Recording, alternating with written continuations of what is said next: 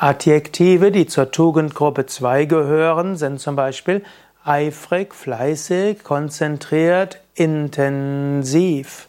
Es ist wichtig, auch intensiv im Alltag zu sein.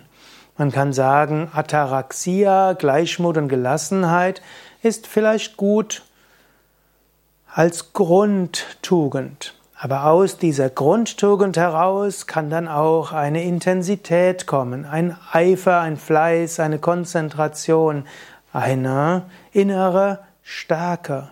Wenn du jemanden siehst, der intensiv sich freut, jemand, der mit großem Enthusiasmus, der voll begeistert irgendetwas tut, dann ist das ansteckend.